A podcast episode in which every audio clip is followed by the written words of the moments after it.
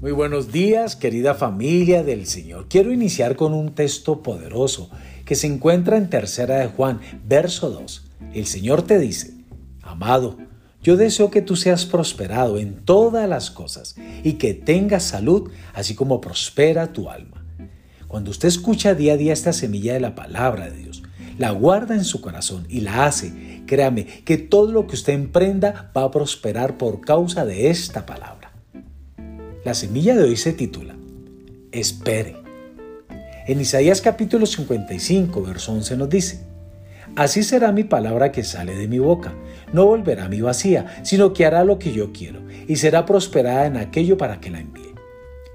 ¿Sabía usted que el campo de batalla del problema que enfrenta ahora se encuentra en su mente y en su boca?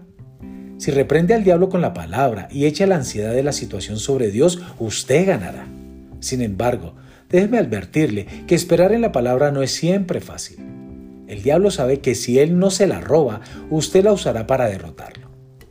Por eso no se sorprenda si él envía un espíritu malo para levantarse contra la palabra de Dios.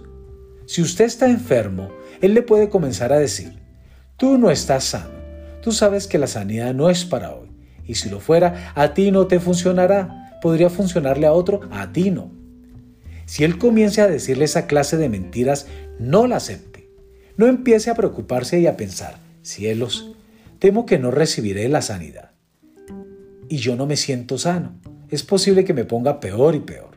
Recuerde esto. La palabra es la que hace la obra, no la persona que espera en ella.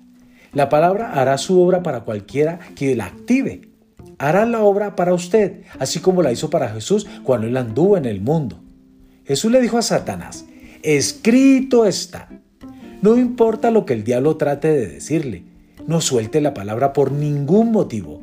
Diga lo que está escrito en lo que concierne a su situación.